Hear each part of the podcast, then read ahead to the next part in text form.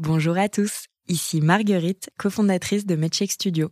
En ce mois de mars, mois de sensibilisation à l'endométriose, je voudrais vous parler de l'un de nos podcasts, animé par une personne brillante, une patiente militante qui s'appelle Marie-Rose Gallès, ou Super Endo Girl sur les réseaux sociaux.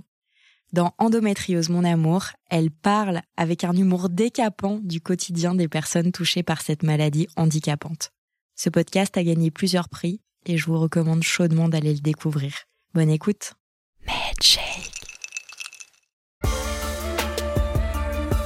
Les règles alimentaires, euh, notre corps, notre recherche de masseur, elle prend énormément de place.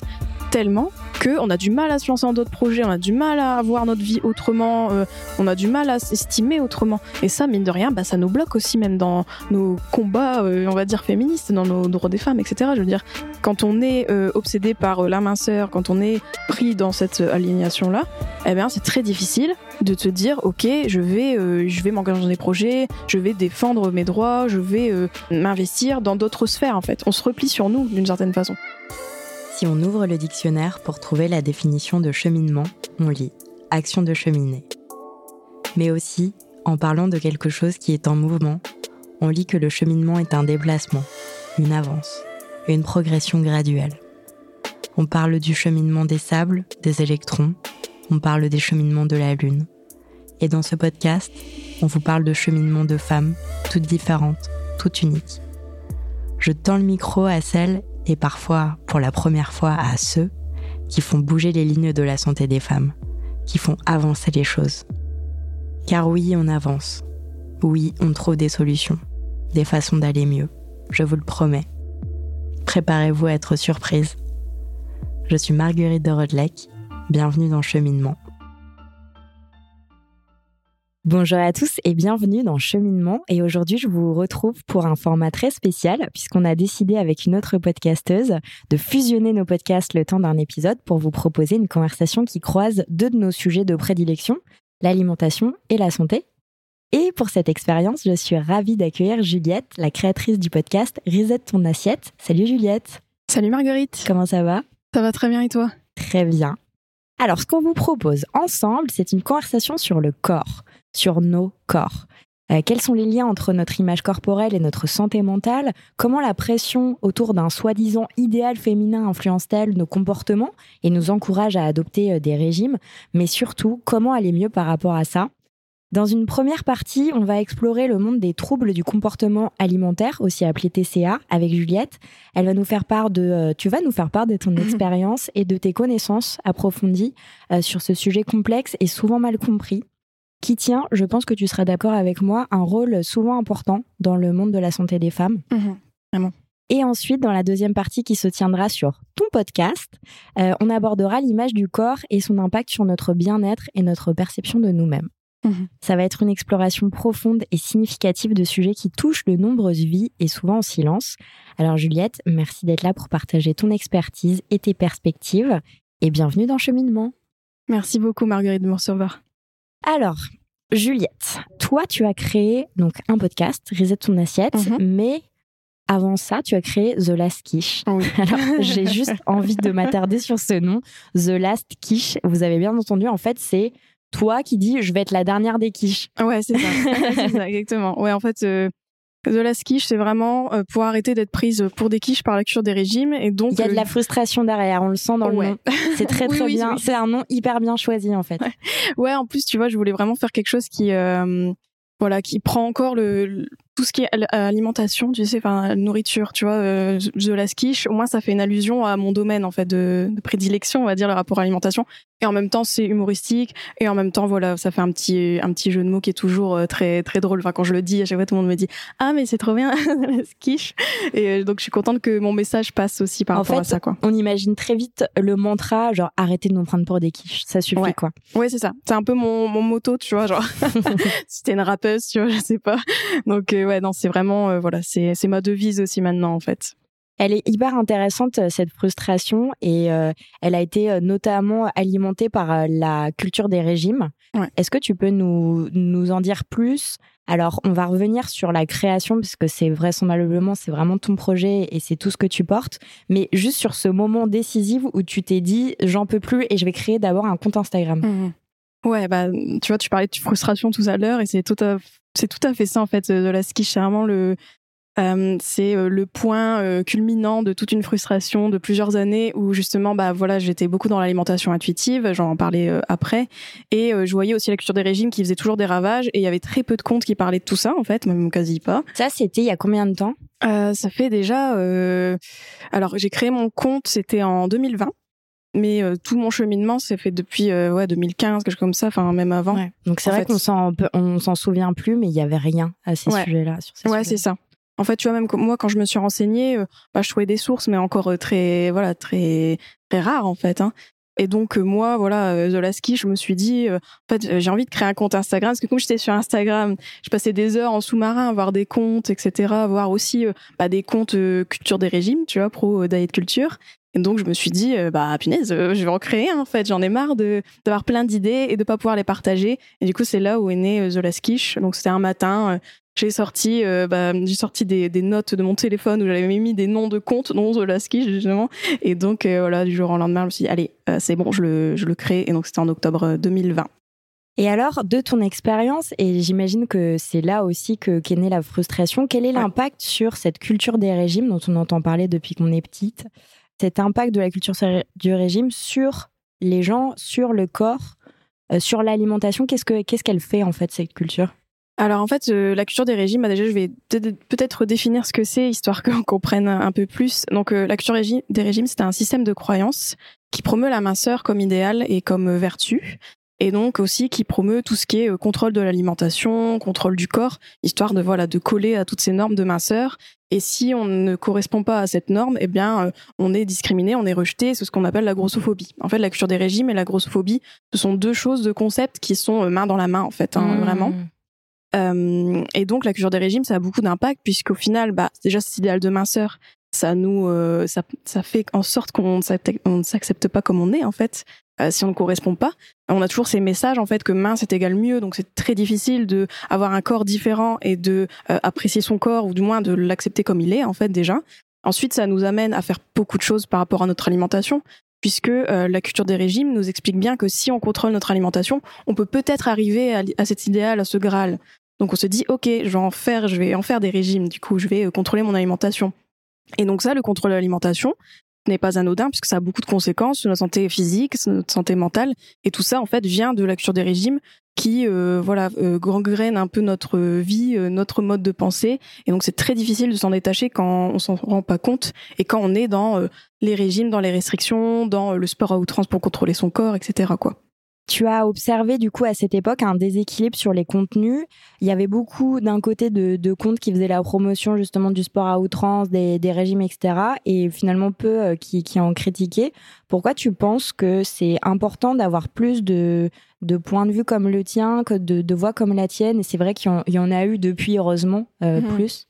Euh, bah déjà, je trouve que c'est très important puisque c'est vraiment un domaine, enfin c'est un, enjeu de santé publique en fait au final. Euh, tout ce qui est, euh, bah, de toute manière, toi avec ton podcast, je pense que tu le vois aussi, euh, la santé des femmes, voilà, c'est un peu malmené, c'est pas vraiment pris en compte. Et tout ce qui est l'impact des régimes et des restrictions sur nos corps et notre santé, notre vie, eh bien c'est très minimisé. Ou bien on dit ah non, mais c'est que des régimes stricts, etc., qui ont vraiment un impact sur nous. Alors qu'au final, bah, on se rend compte que bah, quand on sait toutes les études liées à la restriction cognitive, c'est la restriction dans nos pensées, etc., qui ne sont pas forcément des euh, enfin qui n'est pas euh, euh, des régimes stricts en fait. C'est vraiment des messages qu'on internalise sur des messages type voilà si on mange quelque chose on doit culpabiliser d'une certaine manière. Si on mange quelque chose de, de pas sain ou ce genre de choses enfin est-ce qu'on peut décrire un petit peu plus en détail ce qui pourrait se passer si par exemple on prend le cas d'une on va dire six mois depuis toute petite on me dit que je suis trop grosse et du coup je me dis qu'il faut pas que je mange que des trucs qui font grossir. Qu'est-ce qui mhm. peut se passer en fait dans mhm. la femme que je deviens par exemple? Bah, il y aurait beaucoup d'impact en fait, puisque bah déjà toi, euh, si on te dit ça tout le temps, ça t'es conditionné en fait à croire que, euh, bah, décidément ton corps actuel n'est pas le bon. Donc tu vas euh, probablement mettre des choses en place pour maigrir.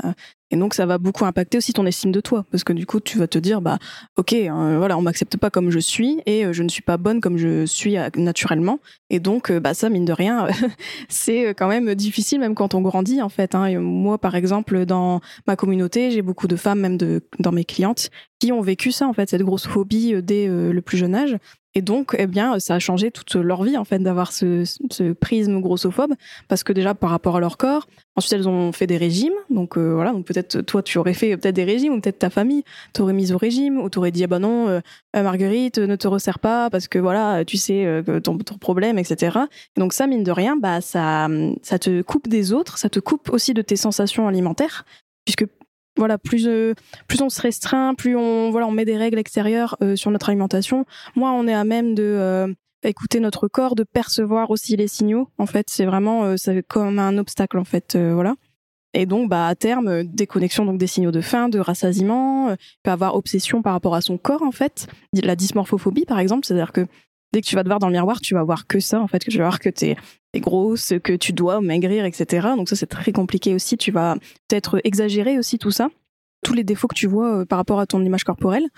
Ensuite, euh, ben, si on revient à l'alimentation, donc euh, toute cette déconnexion fait que tu as du mal en fait à manger euh, bah, déjà pour te satisfaire toi, tu vas tendance à te sous-alimenter et avoir peut-être des compulsions, donc des moments où tu vas beaucoup manger, euh, ce genre de choses. Pas de carbo à 16 heures.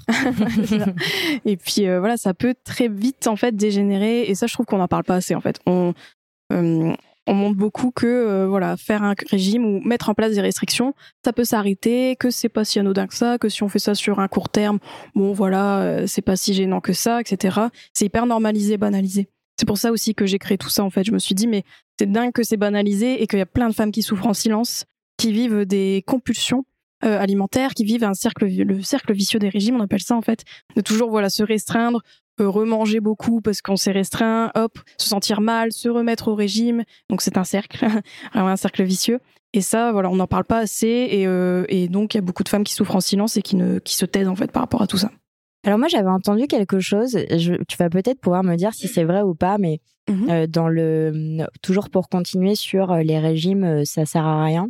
Qu'en fait le corps il va toujours essayer de se nourrir et du mhm. coup s'il comprend que tu essayes de, de, lui enlever certains aliments, si par exemple tu dis ok ben je vais manger que des carottes parce que les carottes c'est bon pour la santé, ça fait pas grossir, il va quand même réussir à prendre du poids avec les carottes. C'est vrai mhm. ça? Bah en fait, euh, c'est vrai que si tu as des aliments interdits, tu vois, si tu te dis, ok, bah en fait, euh, voilà, les gâteaux, j'en mange plus, euh, les produits sucrés, j'en mange plus, etc. Il y aura toujours un effet boomerang, on appelle ça. Tu sais, un effet, c'est comme un pendule, tu vois, tu le tires dans une direction, il va dans un autre, il va, enfin, il va dans une autre direction. Et donc, c'est tout à fait ce qu'on peut observer niveau comportement alimentaire, c'est que si on se restreint de choses, de certains aliments ou en général même, eh bien après, plus on va en remanger beaucoup. Et comme tu disais par rapport au fait que le voilà le corps reprend euh, stock etc. Bah c'est vrai que euh, si tu restreins ton corps, donc déjà il va être obsédé par les aliments, notamment les aliments que tu t'interdis aussi.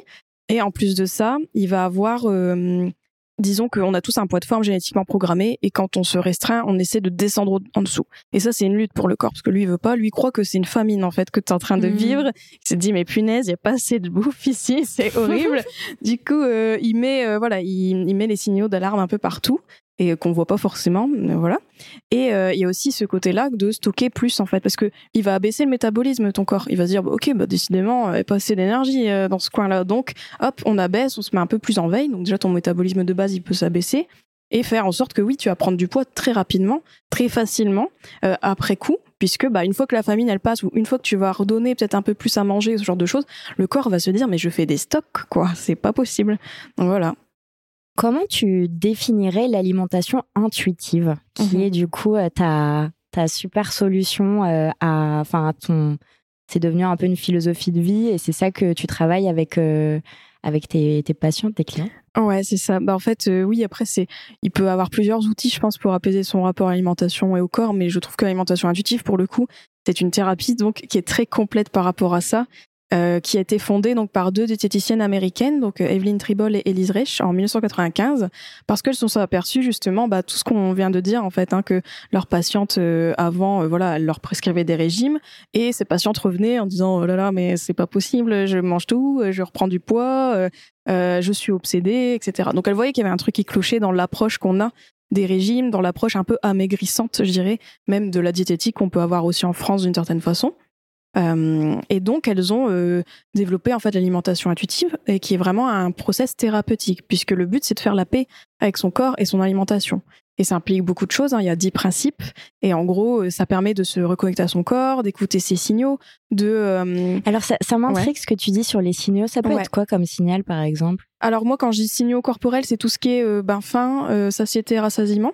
Tu vois, ça c'est les plus courants au niveau comportement alimentaire. Envie, ça marche aussi. Ouais, exactement. Envie de manger, tout à fait. Euh, même envie émotionnelle, en fait, de les voir, euh, de pas forcément les diaboliser, mais de comprendre en fait si euh, éventuellement on a beaucoup d'envie de manger émotionnelle et qu'on nous faut souffrir et qu'on est dans un cercle. Dans ce cas-là, c'est à creuser, mais c'est des choses qu'on voit aussi en alimentation intuitive, en fait, les émotions, etc. C'est c'est hyper complet puisque donc comme ça permet de se réconcilier à son corps et son alimentation, euh, il y a aussi tout ce qui est le mouvement bienveillant, la nutrition aussi qui est pas oubliée.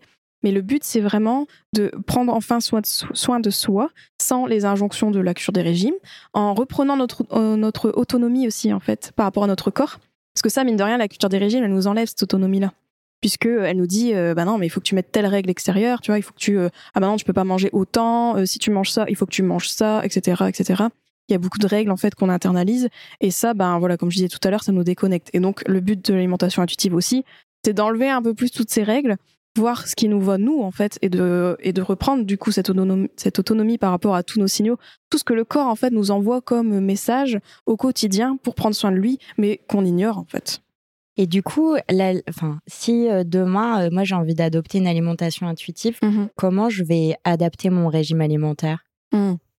bah en fait, c'est pas forcément dans les aliments que tu vas manger, mais c'est plutôt la façon dont tu vas les manger et plutôt de comprendre en fait ton propre comportement alimentaire, tu vois si tu envie de manger plus intuitivement, il va avoir ce travail de reconnexion euh, au corps, donc avec les signaux, mais pas que puisque on sait très bien que, par exemple, si tu es dans les régimes, etc., dans les restrictions, tu avoir beaucoup d'obstacles qui sont mentaux. En fait, tu avoir beaucoup de pensées liées à ton alimentation qui vont faire en sorte que tu vas pas vraiment t'écouter, euh, ta faim ne va pas être très fiable forcément, etc. Et ça, c'est des choses qu'on va revoir en alimentation intuitive pour que tu aies des bonnes bases, on va dire, sur tout ça et que on, voilà, on voit un peu les piliers de ton alimentation. Comment ça se fait en fait que par moment, voilà, tu ne manges pas forcément à ta faim. Comment ça se fait que là, des fois, tu dépasses ton rassasiement, etc c'est vraiment un travail, un travail d'anthropologue en fait. Ouais, mais c'est hyper intéressant. Mais je trouve, enfin, en fait, je me faisais la réflexion. J'étais en train de, de, penser quand tu me parlais. Ouais. Euh, moi, je fais une, j'ai une obsession pour les pâtes depuis euh, depuis quelques quelques mois maintenant. Genre, je dis quelques semaines, mais non, non, c'est quelques mois. Euh, je suis complètement auto-centrée sur les pâtes et en mhm. fait, je me dis c'est pas grave, je m'en fiche parce que les pâtes, ça a quand même des euh, enfin les sucres lents ça a quand même euh, des, euh, des, des, points positifs mmh ça fait que je pète le feu je pète la mmh forme que je passe un super bon moment et en plus là où je m'en veux pas c'est que je me fais souvent des pâtes tu vois, avec un petit peu de beurre, mais c'est tout. Donc j'ai pas non plus, c'est pas la grosse sauce avec le fromage qui m'écœure. En fait, je peux, mais par contre, je peux en manger vraiment beaucoup. Mmh et pour autant, c'est pas non plus hyper intelligent. Ce serait pas hyper intelligent de ma part de ne manger que ça parce que mon corps il a besoin de plein d'autres choses. Et puis je le sais je le sens et je me vois aussi que en fait euh, quand euh, j'ai un peu euh, reappris à manger pour des raisons euh, personnelles. J'ai été un peu suivie par une nutritionniste et j'ai compris, voilà, que j'ai compris aussi que mon corps adorait les légumes, surtout les fibres, les légumes verts, etc. Et donc du coup, je, j'ai quand même, il y a une partie de j'ai envie de me faire plaisir et je m'en fiche un peu et je mange des pâtes parce que de toute façon je sais que je vais péter le feu, mais il y a quand même un truc de attends, si je fais tout le temps ça, mon cerveau qui est paresseux va me dire je veux manger que des pâtes. Et je sais qu'il faut quand même que euh, je fasse attention, mais pas pour maigrir pour lui donner ce dont il a besoin et être en bonne santé et voilà et, et avoir des et être là pour mes petits enfants quoi ouais, bien sûr. Oui oui, carrément.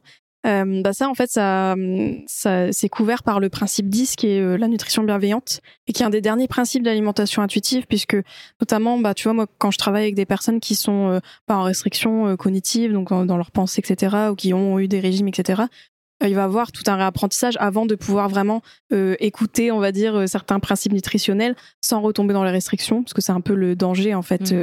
Mmh. tu vois, quand, quand on parle des, des troubles du comportement alimentaire, etc., ou même bah voilà, de quelqu'un qui est dans les régimes aussi ou les restrictions, c'est souvent des gens qui vont être très rigides par rapport à leur alimentation, à leur façon de penser, etc. Et donc, prendre en compte la nutrition sans repartir des règles rigides, il y a tout un process quand même. Mais bien sûr que la nutrition, c'est comme tu dis à juste titre, hein, c'est clair que c'est hyper important aussi que notre corps exactement, il a besoin de d'envie, enfin il a des envies variées, il a besoin de manger de tout en fait, hein, euh, voilà, de plein de choses, plein de nutriments divers et variés, et donc c'est très important de pouvoir lui offrir ça. Euh, et donc euh, forcément, bah là, si tu vois euh, que là actuellement, t'as l'impression que tu manges beaucoup de pâtes, bah, j'ai hâte de voir bah, pourquoi ça te dérange et sur quelle période, tu vois. On, devrait faire un autre épisode ensemble intitulé "Être monomaniaque des pâtes". après voilà, enfin après ça peut arriver qu'il y a des périodes où on va manger beaucoup de tout le temps la même chose et je pense que ça arrive à plein de gens tu vois on a des périodes aussi où on, a la flemme de cuisiner et c'est ok après c'est sûr que c'est la période dure etc et que tu ressens le besoin de diversifier ton alimentation bah dans ce cas-là c'est plutôt de dire ok comment je peux faire pour diversifier mon alimentation comment je peux faire pour justement euh, me remettre un peu le mojo on va dire de cuisiner ce genre de choses de trouver peut-être des recettes qui mêlent euh, des pâtes et d'autres choses par exemple tu vois et ça c'est tout un travail à à voir euh, voilà euh, avec toi-même j'ai envie de dire.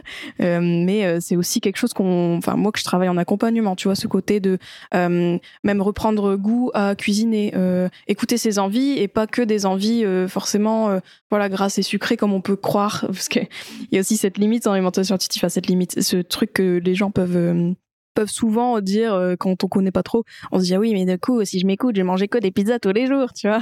Et en fait tu te dis bah non parce que le corps à un moment donné, euh, si on l'écoute bien et que lui il a la certitude qu'il a à manger autour de lui, eh bien, euh, il va, il va euh, te dire, ok, bah, en fait, là, j'ai besoin d'un bon euh, bol de légumes avec d'autres choses, ou un truc de, je sais pas, un bol de salade. Tu vois, l'été, je sais pas, t'as mangé plein de pizzas, t'es à Rome, j'en sais rien. Eh bien, tu reviens chez toi. en théorie, tu vas quand même plus, plutôt avoir envie de choses que t'as pas mangé, en fait. Voilà. Carrément. Pendant notre entretien au préalable de, ce, de cet épisode, tu m'as partagé que l'aliment intuitif, ça t'avait aidé, toi, à, guérir de certains euh, troubles alimentaires. Mhm. Est-ce que tu peux euh, bah, nous parler de ce voyage personnel, de ce cheminement mhm. Et euh, notamment, je crois que ça a à voir avec un séjour que tu as passé en, Angleterre et que tu as vraiment as eu cette prise de conscience? Ouais. En fait, ce qui est arrivé, donc si je rétropédale un peu dans ma vie, moi, j'ai jamais eu vraiment de problème de poids, on va dire. j'ai voilà, j'ai bon, j'avais un petit mot dans mon carnet de santé, tu vois, à l'occasion qui disait bon, euh, voilà, parce que niveau courbe, par exemple, quand j'étais petite, euh, j'étais plutôt en haut des courbes, on va dire. T'étais, attends, t'étais en haut des, courbes, des courbes parce que t'étais pas dans. Euh... Bah en fait, mon poids, bah mon poids, tu sais, au niveau à ma taille, il était euh, voilà, pour un enfant, euh, j'avais quand même un poids assez euh, élevé entre guillemets. Ben moi c'est exactement ça. Ces courbes là, elles m'ont traumatisée ça traumatise parce que parce que toutes mes amies étaient dans le truc pile au milieu et moi j'étais toujours au-dessus. Oh, c'est c'est c'est vraiment euh, si si vous nous écoutez carnet de santé, arrêtez de faire ça. Ah ouais non mais c'est clair mais oui, mais tu sais toutes enfin moi toutes mes clientes ou les filles de mon audience de ma communauté, souvent ça part de là en fait, ça part d'un message dans le carnet de santé et après tu vois si on prend sérieux entre guillemets ce genre de message ou, ou si tu vois on a des parents qui qui tout de suite euh, mettent la sonnette d'alarme en disant non mais c'est pas normal etc ils veulent prendre soin de toi bah ils peuvent te mettre dans des régimes très facilement. Moi ça va c'est que ma mère bah elle a fait des régimes pour toute sa vie quasiment. Euh, bon je sais pas si elle va écouter parce qu'elle en a marre que je parle de d'elle à chaque fois mais en même temps désolée maman voilà euh, tu m'as inspiré d'une certaine façon. Bah ouais et puis on se construit aussi comme ça avec nos avec nos mamans qu'on aime. Bah oui oui puis tu vois même mon engagement euh, contre la culture des régimes c'est aussi pour aider bah, des femmes comme ma mère qui ont vécu vraiment toute leur vie au régime, etc. Quoi. Donc, voilà. Sûr. Voilà. Mais euh, sinon, si je reviens à moi et mon donc ce côté-là, euh, donc ma mère m'a pas mise au régime forcément, voilà, parce que je pense qu'elle avait bien conscience des effets et, donc euh, j'ai vécu voilà ma vie sans trop me soucier de mon poids et puis au final, enfin je j'ai grandi en fait parce que c'est souvent ça en fait les enfants. Des fois on leur dit ah ben voilà t'as un poids élevé donc il faut faire ça. Et au final ben l'enfant grandit en fait. Il y a la croissance etc donc souvent le poids se régule. Et puis de toute manière il y a aussi des personnes qui ont un poids plus élevé et c'est ok en fait hein, mmh. mais bon. Mais voilà moi après euh, j'ai vécu ma, ma vie comme ça euh, avec euh, bah, une mère qui est au régime. Donc voyais quand même peser ses aliments pas manger pareil que nous. Bon ça mine de rien peut-être ça m'a impacté mais je, je mettais rien en place, même quand j'étais au lycée, ce genre de choses. Franchement, mon corps était un peu le cadet de mes soucis et mon alimentation, bah, j'étais vraiment mangeuse intuitive, euh, voilà, sans m'en soucier, quoi. Et donc, ce qui est arrivé, c'est que euh, quand j'étais en études, donc euh, j'ai fait Sciences Po Lille et j'ai fait un master, enfin j'ai fait un master, j'ai fait un diplôme qui était en Angleterre, enfin une partie était en Angleterre. Et donc j'ai passé euh, deux ans dans le Kent euh, Canterbury, c'est très bien. Mais euh, ce qui m'est arrivé, c'est que quand même ça me stressait d'être toute seule comme ça euh, à l'étranger, euh, de devoir gérer bah, mes courses, mon alimentation, etc. Et à ce moment-là, j'ai été exposée à des contenus culture des régimes quand même, des contenus sur la nutrition, etc. qui m'ont un peu bah, influencé en fait dans comment je mangeais et un peu beaucoup dans le sens que euh, j'ai mis des règles en fait par rapport à tout ça en me disant ok moi je veux bien manger vu que là maintenant c'est moi qui fais mes courses c'est moi qui fais à manger je suis toute seule. Eh bien ça y est vas-y je vais manger tous les trucs euh, le pain complet le machin etc je vais faire gaffe à mes sucres ajoutés ce genre de choses. Donc j'ai mis en place ce genre de, de, restrictions en fait mine de rien même si je le savais pas trop. Et, euh, et ce qui m'arrivait c'est que euh, donc c'était pas pour un but de poids en fait. À la base c'était bon un petit peu digestion ventre plat peut-être mais j'ai bon si je travaille sur ça, etc. Ce fameux ventre plat qui est si dur à avoir que je n'ai jamais eu. Ouais, ça par contre, tu vois, c'est quand même un truc. et puis après, quand je vois tout ce qu'on a vu dans les années 90-2000, euh, les ventres plats, Britney Spears et tout, je me dis avec le piercing. Ouais, voilà, c'est ça, les trucs crop top, tout ça. Tu dis mais euh, ok. Donc je pense que ça m'a influencé euh, quand même hein, tout ça. Et donc ce, glou, ce gros euh, glou, ce gros euh, bougla. Ouais, voilà, ce gros truc là, et eh ben ça fait que voilà, j'ai mis des règles et j'ai perdu très vite du poids, mais un peu trop en fait. Et euh, et je voyais que, enfin je voyais, non, en fait, je voyais pas trop, mais au final, je, je, je, perdais un peu mes vêtements, ce genre de choses. Et donc, quand je suis revenue en France, ma mère m'a vu, m'a dit Juliette, c'est pas possible, tu, tu t'as, t'as trop maigri, en fait, il y a un truc qui va pas, etc. Et, euh, et donc, elle m'a euh, fait euh, mettre sur, me mettre sur la balance. Moi, je me pesais pas, tu vois. Et je me suis mis sur la balance et j'ai vu mon poids et j'ai pleuré, quoi. En fait. Parce que pesais combien? Ah, bah, je, je n'ose pas le dire pour pas trigger les gens, mais c'était un poids vraiment très bas, enfin, vachement plus bas que mon poids d'habitude, en fait, de poids que j'avais au lycée, etc. Et quand j'ai vu le poids, ça m'a vraiment choqué, en fait, d'en arriver là je me sentais trahie par mon propre corps en me disant mais punaise euh, mec si t'étais sous-nourri dis, le moi en fait. Enfin, j'avais pas l'impression de de, de manger fait peu du mal. mais ouais voilà exactement. Donc il y a quand même un process après de, de, de pardon si à son corps chaud dans ce genre de truc parce que on, lui en fait vivre des choses mais sans sans s'en rendre compte. Mais moi en réalité les restrictions euh, quand je le vois avec le recul c'était vraiment un mécanisme de compensation. On appelle ça en, psychologie, en fait, c'est coping mechanism, comme on dit. C'est-à-dire que, euh, bah, comme j'étais stressée, euh, comme j'avais l'impression de pas trop contrôler ma vie, en fait, et que j'étais seule, etc. Je pense que j'avais beaucoup d'émotions désagréables qui étaient là, et que ma façon de gérer, c'était de restreindre mon alimentation, ou du moins d'imposer un contrôle, de vouloir manger sainement, etc. Je pense que ça me rassurait, en fait. Euh, même d'avoir mes repas un peu cadrés, etc. Ça me rassurait beaucoup à cette époque. Donc euh, ça, cette euh, donc euh, au vu de mon parcours en fait, de, de cette prise, de, de, cette perte de poids qui m'a vraiment choquée, je me suis dit mais punaise, je me suis vraiment influencée. Et si ça arrive à moi, ça peut arriver à d'autres filles en fait. Mmh. Et à cette époque-là, je me suis je m'intéressais beaucoup au comportement alimentaire. Parce que moi de base je suis quelqu'un de curieux. Et même quand des choses m'arrivent à moi je suis du genre à aller rechercher euh, un peu tout. Et donc je me suis euh, intéressée beaucoup au comportement alimentaire. J'ai beaucoup euh, recherché tout ce qui était aussi trouble du comportement alimentaire. Parce que bah je le voyais en fait après une fois qu'on m'avait enlevé un peu mes œillères je me suis dit mais c'est vrai que quand même j'ai l'impression que j'ai des j'ai des choses qui tiennent de l'anorexie quoi dans mon comportement en fait ou des choses de l'orthorexie par exemple l'obsession de manger ça en fait et euh, de fil en aiguille, comme je me suis intéressée à tout ça, bah ça m'a permis de, déconstruire un peu les règles que j'avais, petit à petit. Et notamment, je me suis intéressée à l'alimentation intuitive. Et là, c'était le game changer parce que l'alimentation intuitive, non seulement c'est le comportement alimentaire et c'est hyper important, hyper intéressant, mais pas que, puisqu'il y a la dimension culture des régimes. Et ça, euh, non seulement en plus je m'éveille, enfin je m'éveille aussi au féminisme en parallèle, tu vois. Bah tout ça, ça a fait euh, caisse de résonance et ça m'a vraiment aidé à, à, revenir euh, un peu euh, voilà quoi comme j'étais. Et c'est là que The Last Quiche est devenu reset ton assiette. Ouais, bah c'est en fait, tu vois, il y a déjà eu ce là c'était les petites graines en fait de The Last Quiche, tu vois, parce que comme j'étais en sous-marin et après une fois que j'ai j'ai vraiment expérimenté l'alimentation intuitive, que j'ai je me suis libérée en fait de tout ça, c'est là après que j'ai senti euh, bah, cette légitimité entre guillemets de parler de ce que j'ai vécu, mais aussi de d'aider et de creuser en fait l'alimentation intuitive dans le sens euh, véhiculer le message en fait. Est-ce que tu peux nous partager quelques-uns des, livres ou des, des, comptes Instagram ou des contenus qui t'ont éveillé d'un point de vue féministe? Ouais, ouais, féministe. Ouais, bah il y a eu je pense que vraiment le point de départ, ça a été le livre Beauté chata... Euh, pardon, le livre Beauté fatale de Mona. Beauté. ça, je vais pas couper. Hein.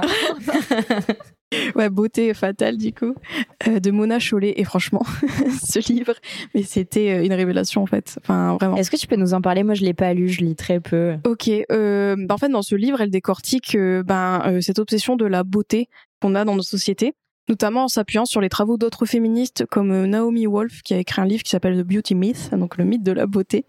Et donc dans ce livre, donc Mona Chollet, elle revoit un peu tout ça et elle montre à quel point notre société, donc elle est obsédée par la minceur, obsédée par la beauté des femmes, et à quel point cette obsession, elle va plus loin que ce qu'on croit. C'est-à-dire que c'est pas juste pour faire beau ou juste bah voilà, on est tous, euh, on aime bien être paraître beau, euh, être dans l'esthétisme, voilà, on associe la minceur à la beauté, bah voilà, c'est comme ça, etc.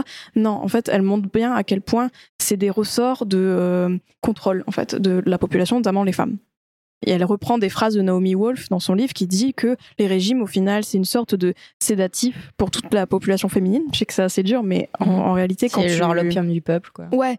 Ouais, c'est un peu, voilà, allez, on leur donne ça. Elles vont, elles vont se, être obsédées, elles vont être aliénées par tout ça, par cette obsession de la minceur. Elles vont, euh, voilà, être très centrées sur elles-mêmes, parce que c'est ce qui arrive en fait quand on est dans les régimes, les restrictions, on pense qu'à nous, mais dans une certaine façon, enfin, je ne parle pas de narcissisme, mais je parle plutôt du côté que, en fait, ça prend beaucoup de place, tout ça. Les règles alimentaires, euh, notre corps, euh, notre recherche de minceur, elle prend énormément de place. Tellement que on a du mal à se lancer dans d'autres projets, on a du mal à voir notre vie autrement, euh, on a du mal à s'estimer autrement. Et ça, mine de rien, bah, ça nous bloque aussi même dans nos combats, on va dire féministes, dans nos droits des femmes, etc. Je veux dire, quand on est euh, obsédé par euh, la minceur, quand on est pris dans cette euh, aliénation-là, eh bien, c'est très difficile de te dire, OK, je vais, je vais m'engager dans des projets, je vais défendre mes droits, je vais m'investir dans d'autres sphères, en fait. On se replie mmh. sur nous, d'une certaine façon. Et c'est ça qu'elle démontre aussi dans le livre. Et elle montre bien, donc, cette, tous ces mécanismes liés à la beauté, à la minceur, qui sont quand même, puis elle parle aussi de, pas des effets des régimes, la culture des régimes sur les femmes. Et donc, moi, ça m'a fait vraiment tilt avec euh, notamment l'alimentation intuitive qui euh, part de tout ça en fait. Ça t'a fait chausser les lunettes du, du, féminisme en fait, ouais. ce sujet-là. Ouais, ouais c'est ça. alors justement, tu en parlais, il y, a un lien entre estime de soi et TCA. Ouais. Alors les TCA, on les a pas définis, on en a parlé brièvement, mais c'est un mhm. spectre. Est-ce que tu peux nous en dire plus? Ouais, donc les TCA, c'est les troubles du comportement alimentaire. On peut appeler aussi ça troubles des conduites alimentaires, on voit ça aussi comme autre dénomination. Et donc les TCA, euh, les plus connus, c'est euh, euh, l'anorexie, l'hyperphagie, la boulimie. Donc vraiment, donc ça c'est les ouais, c'est les trois les plus connus. Hein, vraiment que je pense que la plupart des gens ont déjà entendu peut-être, ont déjà lu ce genre de nom. mais il n'y a pas que ça. En fait, dans les TCA, il y a aussi l'orthorexie, donc c'est obsession de manger sain. La bigorexie, c'est. Attends, anorexie, du coup, on mange pas du tout. Boulimie alors en fait, euh, je dirais pas que c'est pas aussi simple que ça. Ouais, c'est ça. En fait, le problème c'est qu'il y a beaucoup de clichés sur les TCA, notamment ce côté euh, anorexique, c'est quelqu'un qui mange rien, euh, qui vraiment voilà se restreint euh, toute la journée, il mange, elle mange pas, etc. Tout ça. Alors que pas forcément. En fait, l'anorexie, il y a plusieurs, il y a, bah ça serait long à expliquer tous les critères de, de diagnostic parce que L'anorexie, l'hyperphagie, la boulimie, ce sont des TCA qui sont dans le DSM-5. Donc c'est le manuel euh, des, euh, c'est un peu le manuel de santé mentale quoi, avec euh, toutes les principales maladies, pathologies, etc. Et donc, donc il y a les TCA qui sont classifiés, donc il y a plusieurs critères. C'est comme ça aussi qu'on peut diagnostiquer, mais il y a des limites encore une fois à ce genre de truc. et l'anorexie, donc il va avoir bah, quand même une restriction alimentaire, mais qui est pas forcément totale en fait. Ça peut être restriction alimentaire ou même restriction cognitive. Enfin, il peut avoir les deux en même temps. Euh, il va avoir cette peur de grossir, euh, cette obsession euh, corporelle en fait. il, va avoir, il peut avoir l'hyperactivité. Enfin, il y a beaucoup de choses en fait qui sont. mais voilà, donc on appelle ça anorexie mentale. Hein. J'insiste aussi sur le mental, mmh. qui est anorexie, qui est perte d'appétit. Donc ça c'est quand typiquement t'es malade, tu peux être anorexique entre guillemets d'une certaine façon parce que tu as perdu ton appétit. Mais l'anorexie mentale, c'est vraiment une maladie, donc avec plusieurs critères que je viens de citer, mais il y a pas que ça, je crois. Ensuite, il y a donc tout ce qui est hyperphagie et boulimie. La différence, ça va être que l'hyperphagie c'est euh, que tu as des moments où tu vas avoir des, des moments de compulsion en fait où tu vas manger euh, beaucoup beaucoup, beaucoup. Hein, c'est, il y a des critères aussi par rapport à ça. Hein. Être dans le volume, dans la vitesse, dans la fréquence aussi de ces crises, parce que tu peux très bien avoir une, une crise ou une, compulsion de temps en temps, mais qui soit pas forcément une hyperphagie. Et l'hyperphagie, c'est quand vraiment, voilà, quand que c'est récurrent, qu'il y a tout un, tout des critères aussi par rapport à ça. Et la boulimie, c'est quand on compense en fait par euh, vomissement, par euh, autre chose. Euh, voilà, il y, a des, il y a des comportements compensatoires, on appelle ça. Donc ça, c'est les gros, voilà, gros TCA qu'on connaît. Mais il n'y a pas que ça, parce que donc je disais donc il y a l'orthorexie, l'obsession de manger sain, il y a la bigorexie, qui est l'addiction au sport et qui est un trouble du comportement alimentaire. Euh, il va avoir des anorexies aussi atypiques où on voit, comme on disait tout à l'heure, ce côté que on peut mixer les, euh, plusieurs. En fait, tu peux être hmm. anorexique, boulimique, etc. Même dans l'anorexie, ça se trouve tu coches pas toutes les cases, mais en fait t'as un profil quand même anorexique. C'est pour ça que je parle de spectre parce que euh, c'est difficile de dire ah bah toi t'es comme si toi t'es comme ça parce qu'il y a des gens, bah non seulement ils cochent pas toutes les cases, donc ils se disent ok bah moi je suis pas, j'ai pas de TCA alors que si en fait. Et comme tu vois, avant les TCA, il y a aussi des stades. Il y a euh, l'alimentation troublée. Donc ça, c'est quand on n'est pas euh, franchement dans les TCA, mais qu'on euh, chemine petit à petit. Moi, je pense que j'étais en ce stade-là, en fait. c'est pour ça aussi que j'ai pu me retirer assez vite, j'imagine aussi. enfin, il peut, voilà, il peut avoir différentes intensités, différents critères, différents comportements en fait qui peuvent tomber euh, euh, qui peuvent tomber dans le spectre de enfin dans le scope plutôt d'un TCA et, et en même temps d'avoir d'autres comportements qui tombent dans le spectre d'un autre TCA enfin tu vois c'est voilà, c'est pour ça que je, parle de spectre, on parle de spectre et je trouve que c'est c'est plus clair et comme ça on peut se dire bah si on coche pas toutes les cases, c'est pas qu'on n'a aucune souffrance ou qu'on hmm. n'est pas éligible entre guillemets ou légitime à aller chercher de l'aide. Absolument et tu as raison il y a une dynamique qui est très forte. On peut parler même de cercle vicieux entre les TCA, l'image du corps. Ouais. Euh, est-ce que tu peux décrypter un peu ça, euh, mhm. ce, mécanisme? Parce qu'en fait, euh, bah déjà, les troubles du comportement alimentaire, souvent, ils démarrent par une, une, insatisfaction corporelle qui est plus conséquente. Parce que, donc là, si j'explique un peu l'image corporelle, comment ça se passe, donc tous, on a un peu de l'insatisfaction corporelle, donc c'est qu'on n'est pas forcément tous satisfaits de notre corps à 100%, mais c'est pas forcément pathologique parce que voilà tout le monde on est un peu voilà je pense qu'à n'importe qui tu dis ah toi est-ce que tu as des complexes? La personne peut répondre oui ce genre de choses. Par contre euh, quand on a un TCA notamment souvent ça part de cette insatisfaction corporelle qui va être euh, une souffrance en fait. Euh, en fait les TCA la plupart du temps c'est pour contrôler son corps à la base. Enfin c'est souvent la porte d'entrée. Je dis pas que c'est la porte d'entrée à tout à tous les TCA euh, c'est pour ça que ben voilà, il y a cet impact de la culture des régimes qui nous dit de modifier notre corps, et donc c'est pour ça aussi que on observe une recrudescence des TCA avec la culture des régimes, parce que bah comme on est cette institution corporelle poussée à l'extrême, eh bien on a envie de modifier, et donc on passe par des régimes, et donc après on peut développer des TCA. Voilà. Et euh, dans les TCA notamment, on, par rapport à notre image corporelle, on a vraiment un défaut de perception euh, dans le sens qu'on va la voir, enfin, on va voir notre corps d'une manière très négative, très critique. Euh, très dévalorisante. Euh, on va avoir donc ce que je disais tout à l'heure avec la dysmorphophobie, c'est-à-dire qu'on va pas se voir comme on est, on va avoir des complexes, on va avoir des défauts, on va les amplifier, etc. Et ça, voilà, ça nous fait en fait, euh, c'est comme si on avait des biais cognitifs en fait avec les TCA par rapport à notre image corporelle. Et donc, si tu veux, moi, pour moi, j'ai l'impression que c'est un peu des vases communicants, l'image corporelle et le rapport à l'alimentation, etc. Parce que c'est euh, c'est un peu l'œuf ou la poule aussi dans le sens que bah euh, les deux les deux s'alimentent. On peut commencer par euh, l'alimentation et ensuite ça dévie sur notre corps ou on peut très bien avoir un rapport au corps troublé et ensuite avoir des TCA tu vois. Donc il y a cette dynamique là et donc vraiment quand on est dans les troubles du comportement alimentaire comme on a vraiment du mal à être à voir notre corps comme il est à être dans la bienveillance, etc. On a tendance à se couper de lui, à le voir comme ennemi, etc. Et donc, on peut aussi même être limite dissocié de notre corps quand on est dans les TCA, tu vois. Hmm, complètement. Tu vois, on, voilà, on, on, fait plus équipe, quoi, vraiment. Et donc, euh, ça, on peut l'observer. Hmm.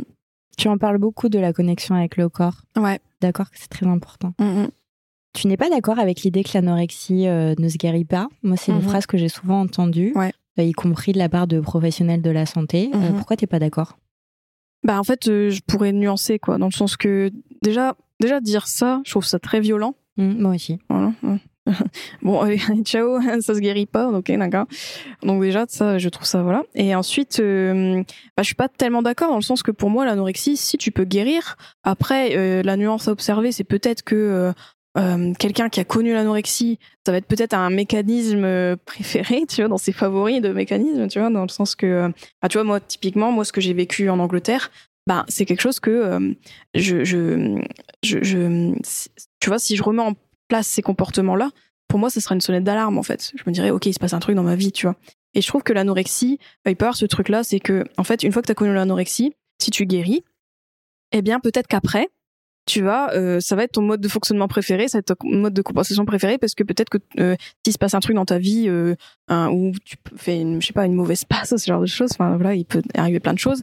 Eh bien, peut-être que ton cerveau, il va être plus enclin à te, à te, à faire en sorte que tu adoptes ce genre de comportement, tu vois comme si voilà ton corps il avait un peu pris le pli de, de ce truc là mais c'est pas mais je trouve mais encore une fois voilà c'est pas irréversible et puis c'est à nuancer parce que peut-être que tu vas avoir ce pli mais comme tu le sais en fait que tu es sensible par rapport à ça que tu sais que euh, s'il se passe un truc dans ta vie tu auras tendance à contrôler ton alimentation euh, ou euh, je sais pas d'un coup tu es dans un euh, vraiment une période où tu es très critique par rapport à ton corps, etc., et que tu as deux doigts de, tu vois, de, voilà, ça, vraiment, tu sens que c'est une souffrance et que tu as deux doigts de faire des choses restrictives, de mettre en place des comportements comme ça, eh bien, dans ces cas-là, là, comme tu as le recul, tu peux agir plus tôt, tu vois, sans retomber forcément dans l'anorexie pure. Hmm. Donc ça, c'est pour ça que je trouve que c'est, euh, tu vois, ça peut être aussi d'autres pathologies mentales. Je pense qu'il y a toujours quand même un stade où si tu as vécu, je sais pas, quelqu'un qui a vécu un burn-out, bah, je pense que la personne là, elle est plus à même de reconnaître les signes et de